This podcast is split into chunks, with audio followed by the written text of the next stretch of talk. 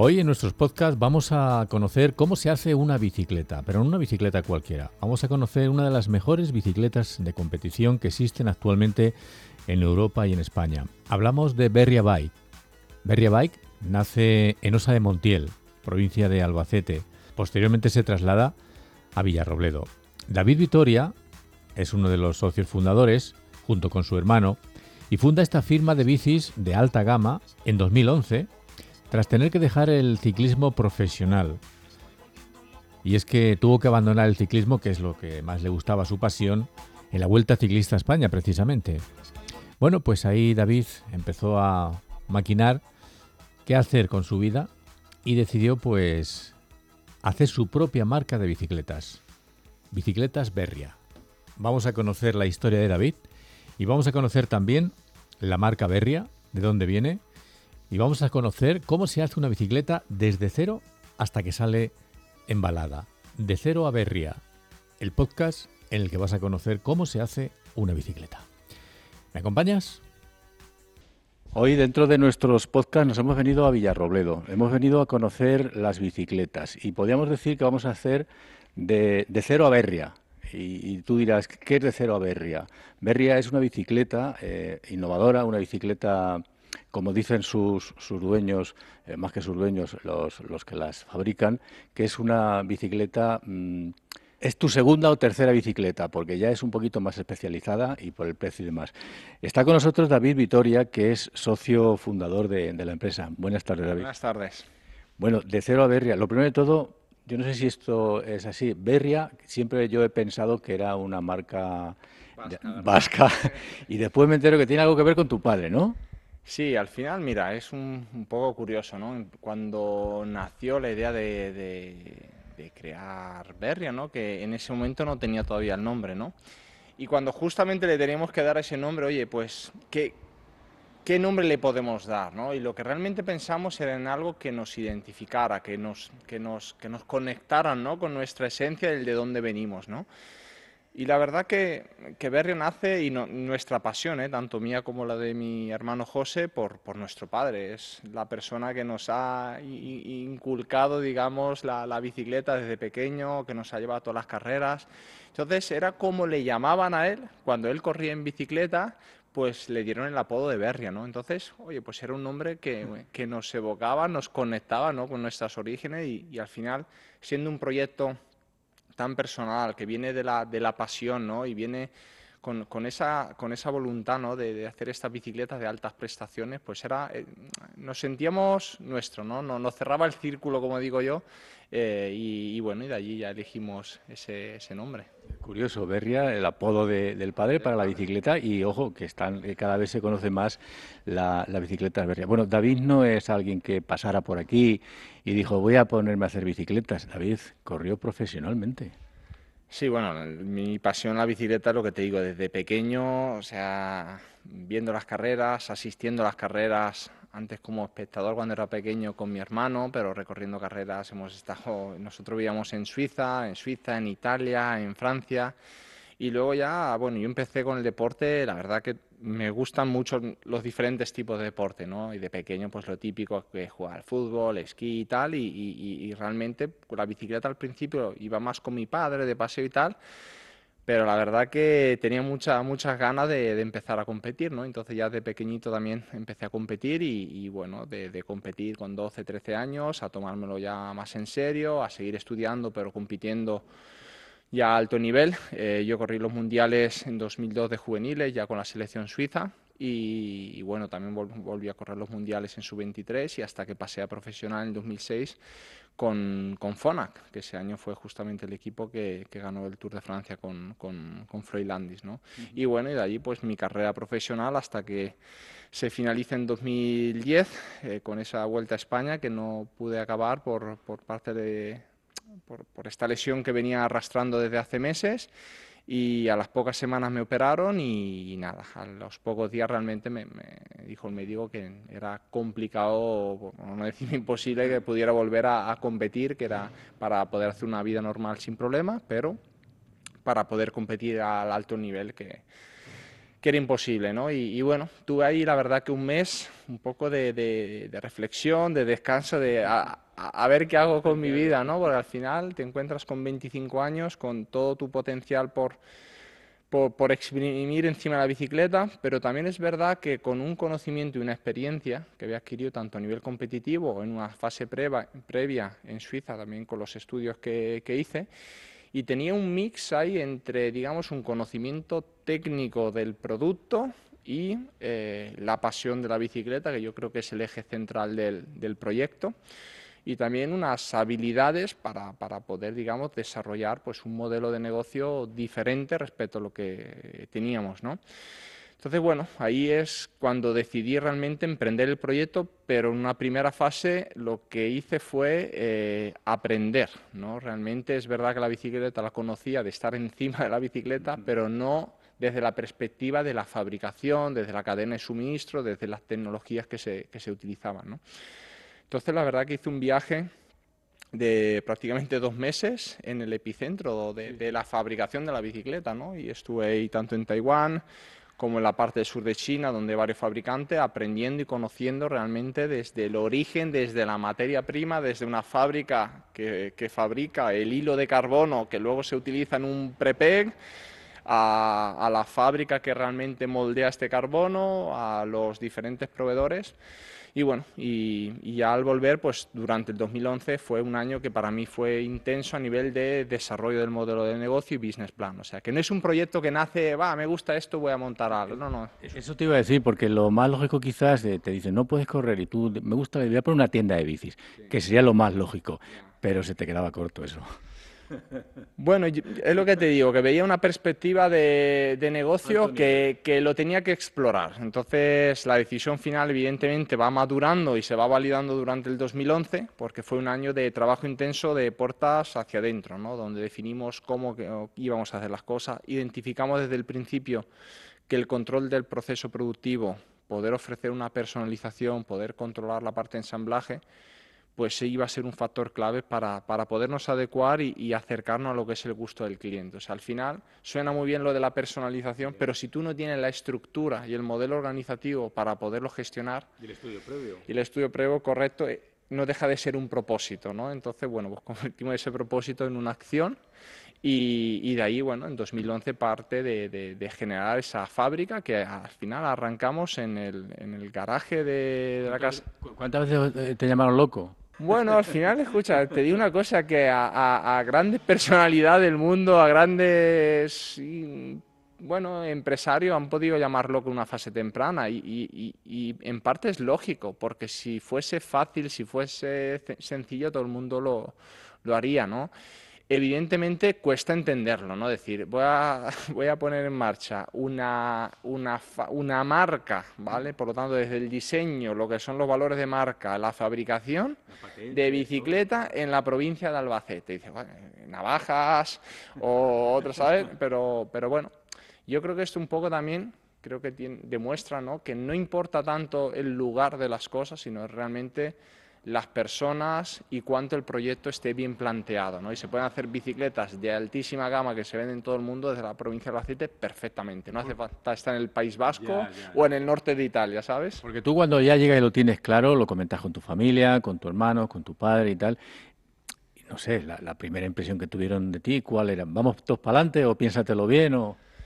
Bueno, evidentemente es una decisión que hay que meditarla bien, no es venga, vamos así y tal, pero la verdad que había fundamento ¿no? en lo que era la idea y también, y eso lo tengo que agradecer mucho, había confianza en mí, en lo que realmente era mi visión y lo que podía hacer. Yo creo que eso es un, un factor clave para poderlo iniciar. Y realmente gracias a ello, ¿no? un poco como se dice, ¿no? Eh, arrancó el proyecto con eh, recursos family and friends ¿no? y personales. ¿no? ¿Te acuerdas de la primera bicicleta que hiciste? Sí, pues al final era una, una velador, ¿vale? La primera velador 1 y del color lo recuerdo todavía, que era un negro y rojo montada con un SRAM red, o sea, la recuerdo todavía. ¿La vendiste o lo quedasteis con ella por si acaso? No, la vendimos y, y luego sí que estuvimos sin detrás para poderla recuperar, porque la verdad que, hostia, La bicicleta número uno es el que, hay que tenerla, ¿no? Y entonces sí, que la verdad que... ¿La conseguiste? Sí, sí, la tengo en casa de, mis padres. Ah, mira, o sea, la primera bicicleta la pudiste conseguir después, curioso. Y además todavía no teníamos la pintura internamente, entonces... Eh, mm, la pintamos además porque toda la parte de diseño, la fase inicial, la hicimos con unos diseñadores italianos y lo pintamos allí en Italia, que había un taller de pintura que le está pintando a otras marcas y tal, y el primer prototipo lo, hicimos allí. Bueno, hicisteis la primera, la segunda, la vendí, oh, coño, esto va bien, ¿no? Eh, eh, ¿O no fue tan fácil así al principio? Que va, que va, es complicado y, realmente para darle viabilidad a un negocio de este tipo requiere de, un mínimo de tiempo y, y, ni mucho menos ni la primera ni la segunda.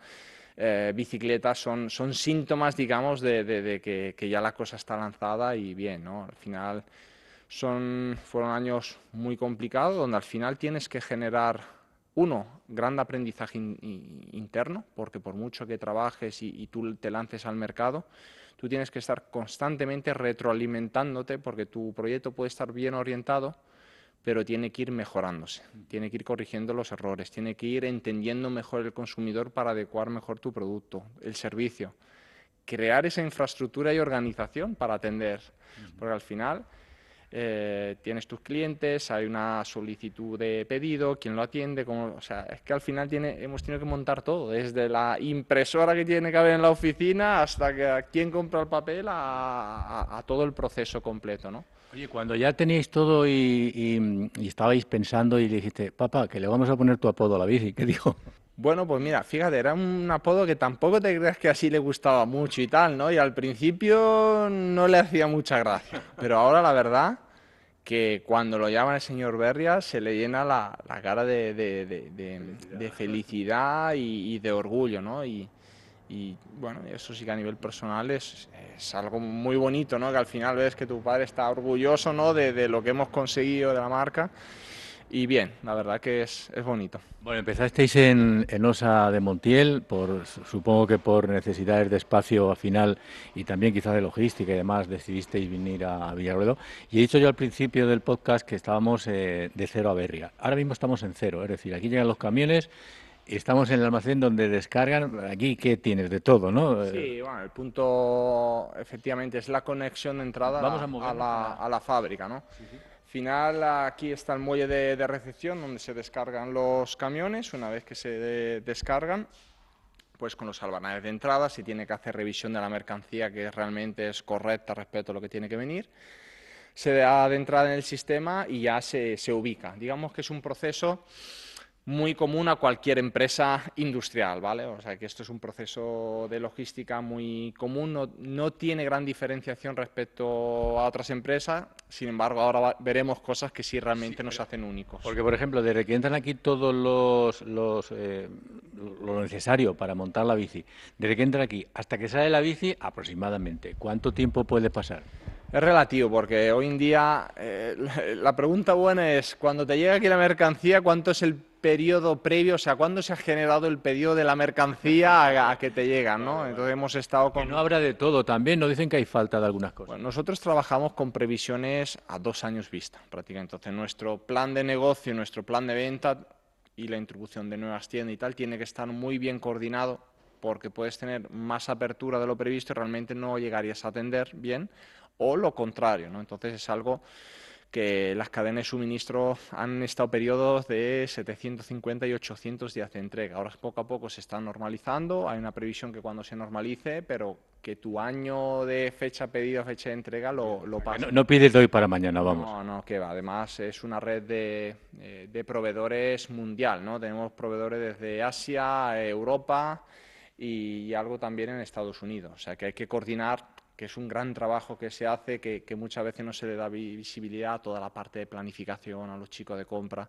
porque es coordinar todas las compras con una lógica muy clara de la previsión de lo que se va a fabricar, con muchos proveedores de muchos países diferentes y solamente ya que llegue todo lo que tiene que llegar en tiempo y fecha y, forma. ¿Habéis tenido problema de que se tenga que parar la producción por un solo componente que no, que no llega? Por supuesto, estos últimos dos años ha sido muy, muy complicado y sí que ha sido una característica nuestra como fabricante que dentro de lo que podía afectarnos una problemática hemos podido encontrar alternativas informando a los clientes y accediendo a esos cambios, hemos podido reaccionar de una forma mucho más rápida. ¿Eso ha conllevado que eh, hayáis dejado tiendas sin proveer porque no había eh, físicamente ninguna bicicleta hecha?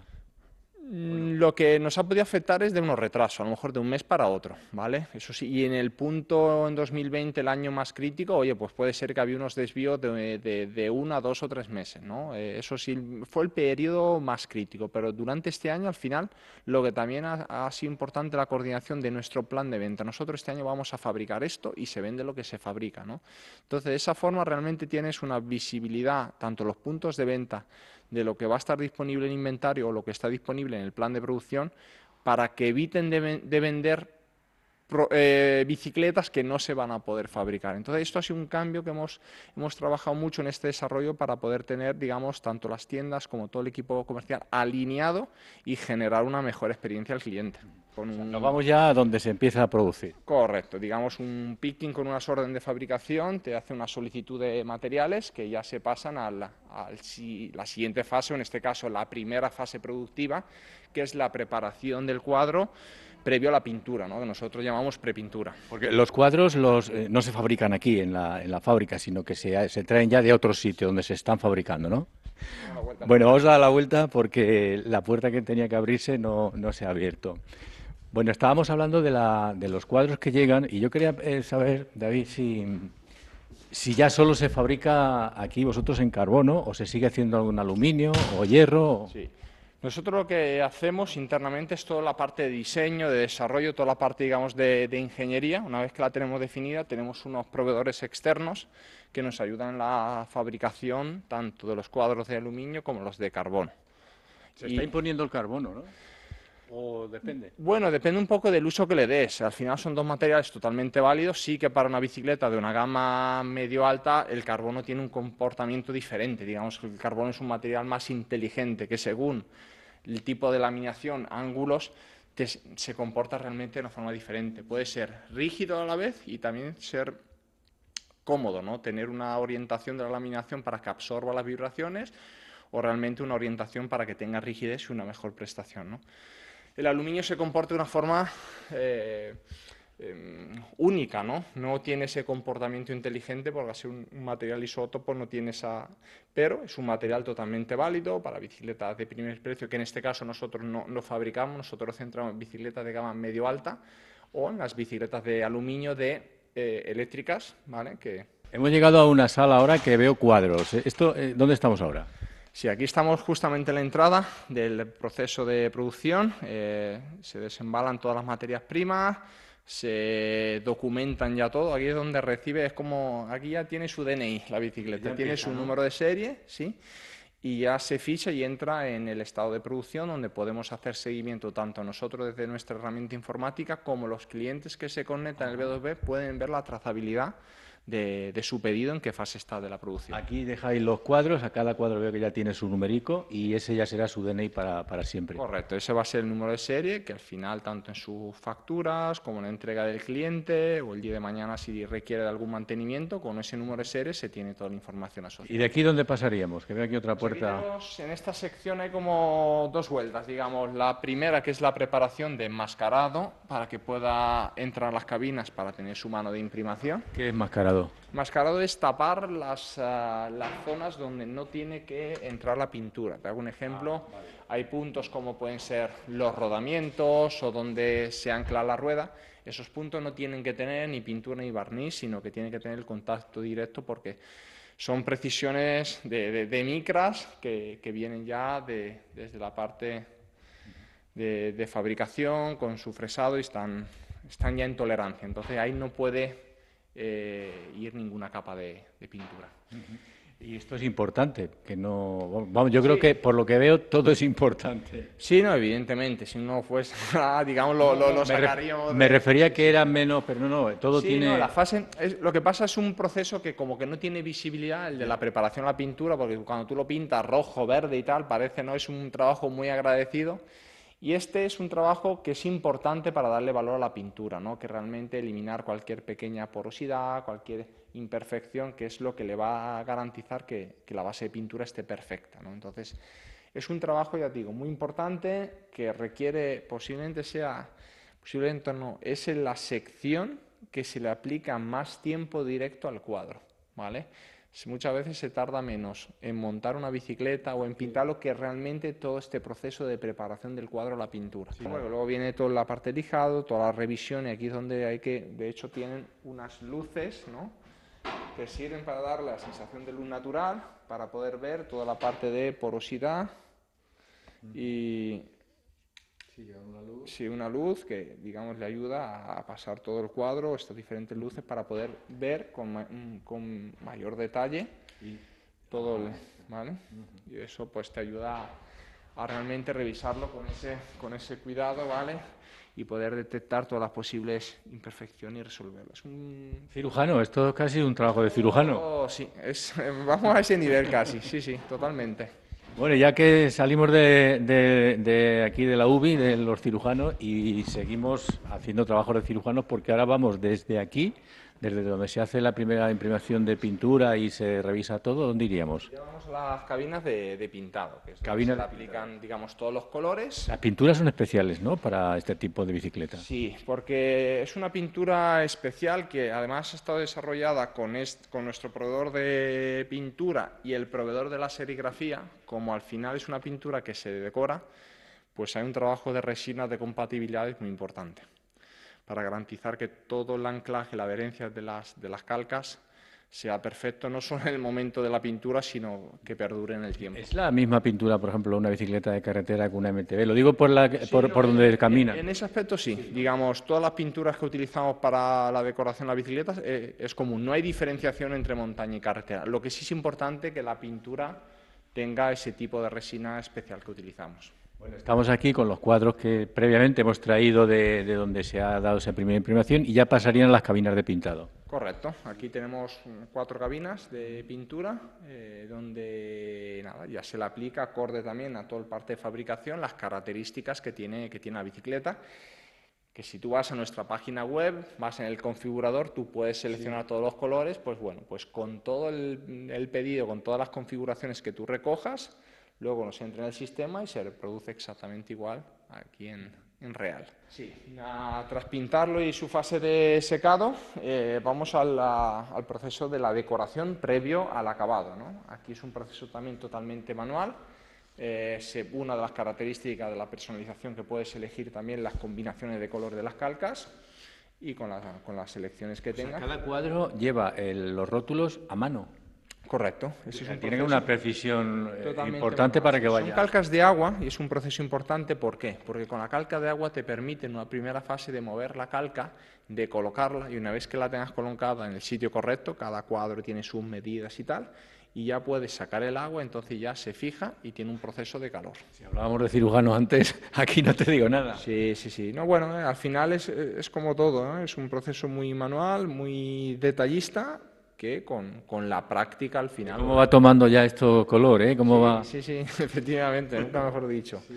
Efectivamente. Y ya una vez que se finaliza el proceso de decoración, tiene un proceso de horneado, que también es un tiempo acotado con, con una temperatura determinada, y luego ya se preparan para lo que es el barniz final. Y desde aquí, eh, desde la pintura, ¿dónde nos lleva la fábrica? Digamos ah. que se queda ya el cuadro decorado, aquí se le... Oye, qué bonita esta azul, ¿eh? Sí, la verdad que es. Me gusta. Eh, para gustos colores, como dije, ¿no? Pero la verdad que sí que es un color muy chulo y, bueno, uno de los colores que, casi más se pide, la verdad. Y aquí en esta estación es la previa a, em, al barniz, ¿no? donde se prepara, se desengrasa bien el cuadro porque las calcas pueden dejar algún resto de, un pegamento, ¿vale? Entonces se limpia bien, se serializa, ¿vale? Porque el, número serial antes lo tenían con el parte de fabricación y ya a, partir de aquí va a ir acoplado al, cuadro para que se quede por debajo del barniz. Importante porque en caso de robos, etcétera, eh, ese número es muy importante para saber de quién es la bicicleta. Eso para todo, para desde la cuando le llega a la tienda hasta la venta al cliente y luego realmente es eso, ¿no? El día de mañana que pasa cualquier cosa, la roban y tal, pues es la forma de poderla realmente darle trazabilidad y saber que es esa bicicleta ¿no? del, propietario. ¿De dónde vamos ahora, desde aquí? Bueno, aquí están las otras cabinas. por cierto, ¿qué tiene Berria que no tiene otras? Eh, a ver cómo me lo vendes. No, espera, vamos a encender la luz.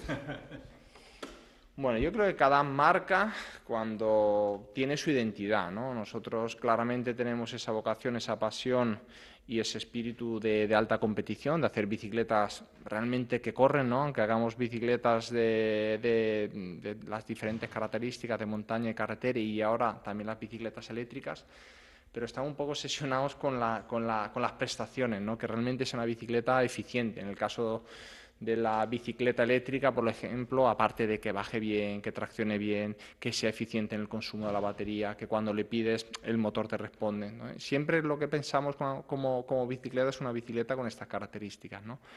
Luego, ¿qué tenemos también de diferente? Pues hombre, la verdad que tenemos un equipo muy bueno, ¿no? En ese sentido nos permite realmente atender los diferentes desafíos del mercado y tener esa capacidad, esa flexibilidad para poder darle un buen servicio al cliente. Tenemos una fábrica diferente de muchas otras marcas que solamente tiene un centro logístico que te permite fabricar al gusto del cliente, dar un servicio de personalización. Y yo creo que también, la marca tiene su, su, alma, ¿no? Esa esencia que hemos sabido poco a poco y, con los años, ¿no? Generar y que, y que, a la gente le gusta, ¿no? Es ser parte de una marca independiente, diferente, ¿no? Con una identidad... A eso iba a ir ahora, lo de poco a poco, porque te he comentado antes de que iniciásemos la grabación, porque, vale, fabricamos bicicletas, hacemos bicicletas, pero ¿cómo llegamos al público? Bueno, al final eh, el famoso boca oreja, digamos, cuando no tienes recursos millonarios para entrar y estar en el Tour de Francia y trabajarlo de esa forma, ese, es hacer el trabajo bien hecho y el poco a poco, ¿no? Porque realmente no hay grandes secretos que no sean el de tener un buen producto, un buen enfoque estratégico, de decir voy en esa dirección y trabajar mucho. Eso no te lo quita nadie. Porque últimamente en las carreras, no sé, que vemos por aquí por Castilla-La Mancha o en el Open de España y tal, cada vez se ven más berrias. Sí, bueno, aquí también en nuestra zona y también a nivel nacional y, a nivel internacional. Hoy en día ya el 25% de nuestras ventas están ya destinadas al mercado internacional, ¿no? Entonces, yo creo que hace otro hito importante. Ante todo, tener esa notoriedad y esa valorización en tu mercado doméstico y, es complejo, ¿no? Pero cuando además ya lo estás consiguiendo fuera de, tu país, pues creo que tiene todavía más valor y, justamente demuestra ¿no? el, proyecto, el enfoque que, le estamos dando y cómo el cliente lo está, lo está valorando. Eh, David, ¿dónde vamos ahora? ¿Qué, no, qué, vamos a ver? enseñarte estas cabinas de acabado, que también tiene aquí a su horno conectado. Esto es muy importante, esto normalmente siempre está cerrado y aislado. ¿Por qué? Es el proceso entre la finalización de los barnices y la entrada al horno tiene que estar separado del resto del centro productivo para evitar motas de polvo. O sea, es, una zona... Tengo que decir que la instalación está impecable, no eh, está súper limpio todo. debe ser importante también. Mm, es importante, mira, para trabajar evidentemente para el área, pero también va en esa filosofía de, trabajo y esa forma de hacer las cosas, de ese orden, esa limpieza y, aparte que te lo requiere realmente para que el proceso productivo de la pintura salga bien. ¿no? Pero aparte yo creo que en, como, en todos los sitios, algo que esté bien ordenado, limpio, como que se cuida mejor y como que te apetece más, más también trabajar ¿no? y, y poder cuidar el detalle. Vale, estamos aquí que ya vemos cuadros ya y bueno, horquillas, aquí ya, aquí ya hay de todo. Sí. Esto es, digamos, el final ya de la producción. Cada cuadro se revisa de forma individual, todas las diferentes eh, zonas y pues se revisa. que si llega un cuadro que él tiene, no sé, una pequeña cosita, se desecha. Se tiene que reprocesar. Muchas veces es cuestión de solamente alguna moto tal, algún, pero bueno, se, gran parte se puede reprocesar y se recupera rápidamente, digamos, en la, misma sección. Oye, ahora me gusta más esta que la azul. Bueno, sí, conforme vayas viendo más, por ejemplo, aquí también hay ya unos de los nuevos colores que hemos introducido este año y, y bueno, al final eh, son colores que, evidentemente elegimos nosotros, nos gusta, pero que realmente hacemos también un estudio de mercado y, y, buscamos colores que, están teniendo una, una buena aceptación. ¿eh? También nos inspiramos mucho en lo que es el mundo del deporte, del surf, automoción, la moda, porque al final también siempre están innovando y, buscando soluciones y, también nos inspiramos mucho, nos inspiramos mucho esas secciones. Si tenemos la bicicleta, digamos ya, el cuadro ya está pintado, pues habrá que ir a, otra vez al almacén, que, el almacén es el, corazón de la fábrica, a, preparar las piezas ¿no? que son necesarias para, el montaje de la bicicleta. Para ensamblarlas, exacto. Iríamos al almacén y después ya del almacén iríamos a lo que es la, la sala de montaje. Ya estamos en el almacén otra vez. Además lo tenéis todo como, no sé, como muy conectado para que, que, no nos perdamos, ¿no? Sí, no, al final todo lo que sea reducir tiempo de tránsito de una sección a otra es positivo, eh, reducimos tiempo y podemos acelerar el proceso de entrega. De aquí justo estamos también en un proceso de cambio de almacenaje y de concepto que, se va, que vamos a arrancar la próxima semana. Es una implantación de SGA, que es un sistema de gestión avanzada de, de almacenes. Aparte que todas las piezas tienen una ubicación en almacén en este punto hemos empezado un proceso de picking, ¿no? Aquí es donde tú vas con parte de fabricación y te dice cada pieza donde, donde, donde se encuentra y, bueno, aquí haces todo la, el, picking unitario de, la orden de fabricación y aquí se tienen todas las piezas para poder montar una, una bicicleta, ¿no? Entonces una vez tenemos todas las piezas, ya lo que nos quedaría, hay una sección antes del montaje, que es donde se ensamblan ya las ruedas, cámara y cubiertas con su propia rueda, se le monta el piñón y el disco. ¿Son vuestras también las ruedas y demás o eso es externo, Son externos, sí. Contamos ahí con proveedores de primer nivel, como pueden ser en este caso tenemos proveedores como Mavic, como Zip, como Fulcrum y son proveedores que, vamos, su core es el desarrollo de las mejores ruedas y contamos con ellos. Y bueno, la verdad que ahora mismo estamos bien dimensionados, ¿no? Y lo que sí, tenemos capacidad para crecer más, tenemos capacidad para poder implantar lo que es un segundo turno, bueno, estamos preparados para lo que es el siguiente crecimiento que estamos acometiendo. Porque ahora mismo me decías que hacíais cuántas bicicletas al año. Pues mira, estamos preparando para la temporada del 2023, la idea es estar cerca de las 10.000 bicicletas. 10.000 bicicletas. Sí. Hechas una a una. Claro. No, no, que no hay una cadena, que es una a una. Sí, sí, sí, Y aquí es donde, digamos, eh, ya han preparado las piezas de forma individual con su propia parte. Y aquí hay, digamos, lo que es la, el ensamblaje entre lo que viene de cuadro de pintura, juntamos las piezas y las ruedas en un carrito para poderlo transportar completa. Sí, en este caso faltan las ruedas que lo vamos a ver. Y de aquí realmente ya pasa al ensamblaje y de ahí ya es el montaje final, el embalaje y listo ya para expedir. Entonces, aquí importante, cada proceso de, preparación, pues una bandeja que lleva y también cada empleado que, que, realiza el trabajo firma su, su trabajo también un compromiso por su parte en el cuidado del detalle. De hacer bien las cosas. Efectivamente, sí, sí. Pues vamos a ver la... Aquí vamos a ver antes, previo al envío, ¿no es? Como aquí están ya los carritos completos con sus cuadros, piezas y ruedas, ¿vale? Y aquí es la sección donde se hace este proceso de ensamblar. Las ruedas ya van preparadas para, para montar, ¿no? Eh, también estamos diseñando como parte del concepto eh, bicicleta global no solamente el cuadro, sino que también manillares, tijas, ¿no? Entonces, sobre todo lo que es nuestro producto, nosotros damos el servicio.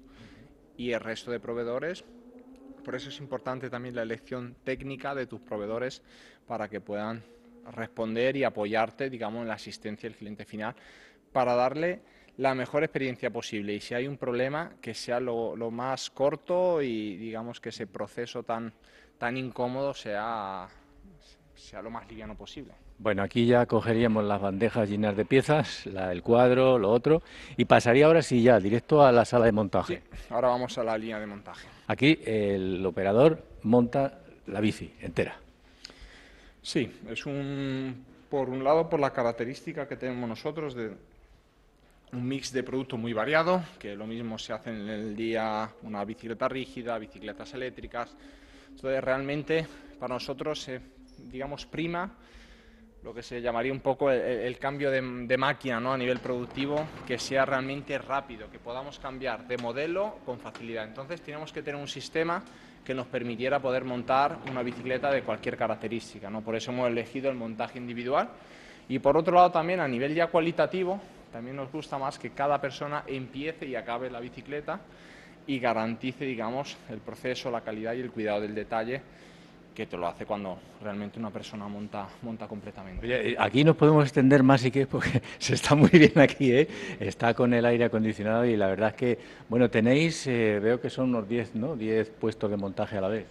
Sí, eh, aquí también hay espacio para, escalar y también para trabajar en, Aquí llegan todas las piezas al montador y se le pone aquí todas sus piezas. ¿Y cuánto tarda en montar una bicicleta? tiene, digamos, los carritos que ves completos, que pueden ser de 10, de 24, luego ya cada operador va al carrito y carga su bicicleta individual, ¿vale? Se compone el cuadro, la horquilla, las piezas y las ruedas y ya la monta.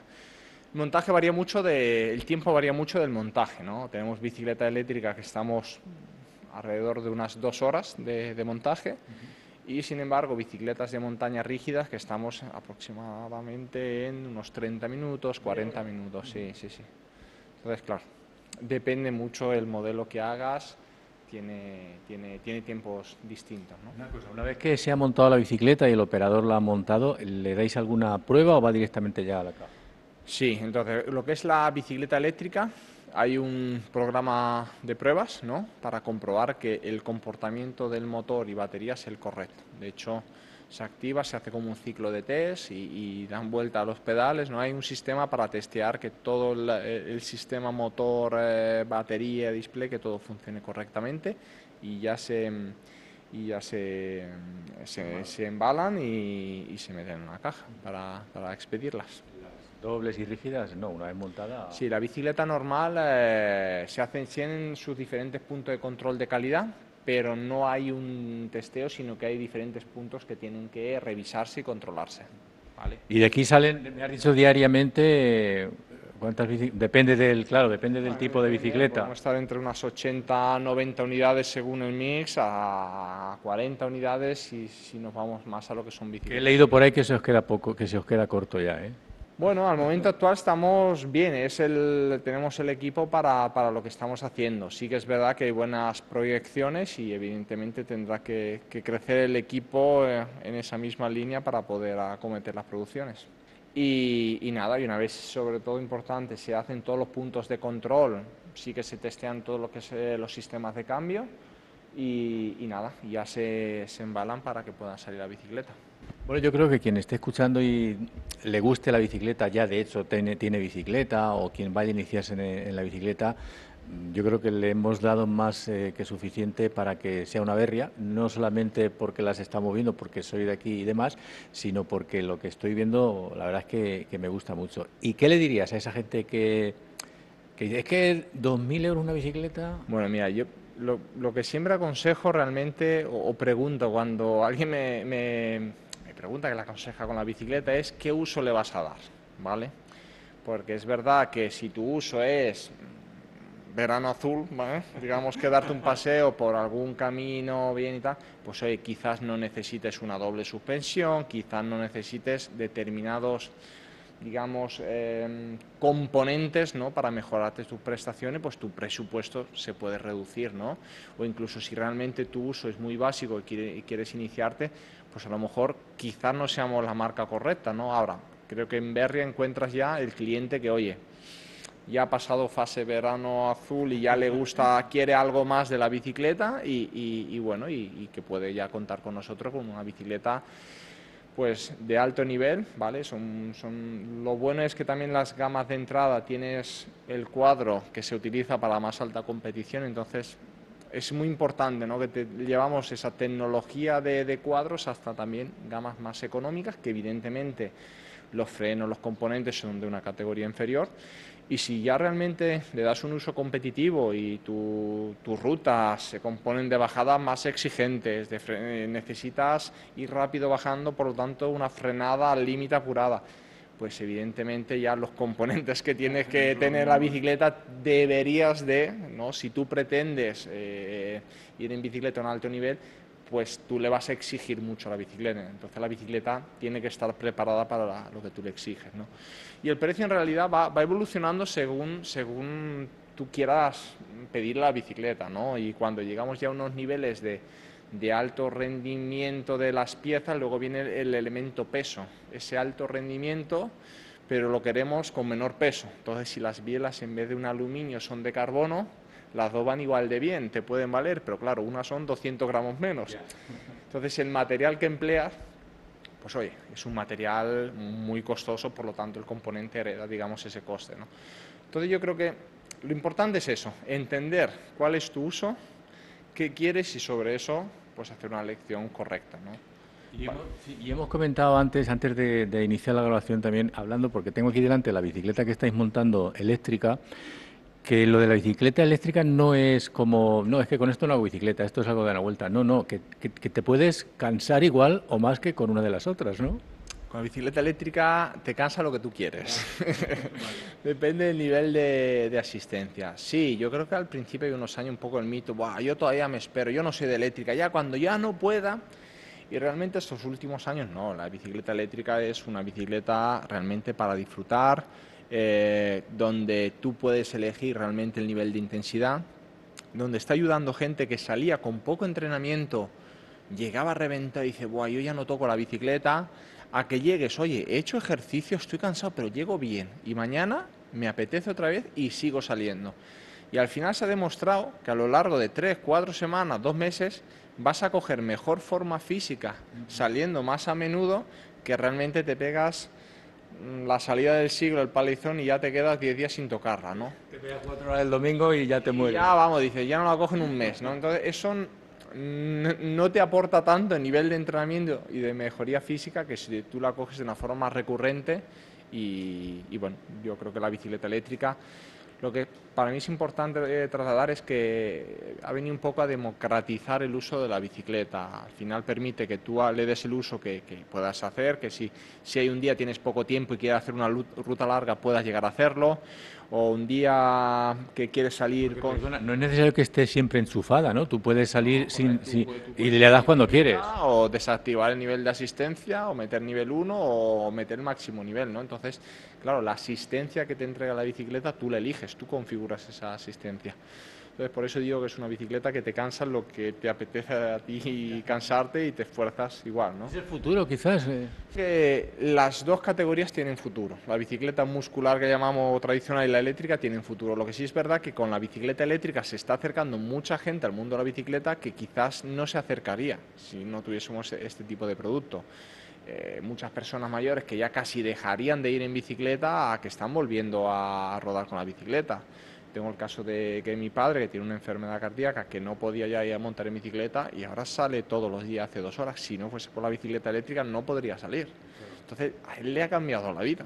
Le ha cambiado la vida de porque realmente pues, puede hacer pocas cosas y la bicicleta es una de las cosas que le permite salir a diario, estar en la naturaleza y mentalmente, pues oye, pues le está aportando mucho. Entonces, bueno, yo creo que las dos cosas, sí que hay parte de la gente que irá de una categoría a otra, conforme a lo mejor pase el edad o, o, quieran otro enfoque, cuida, o gente que utiliza las dos, que puede ser mi caso, yo realmente disfruto con, la, con las dos y no son incompatibles para nada.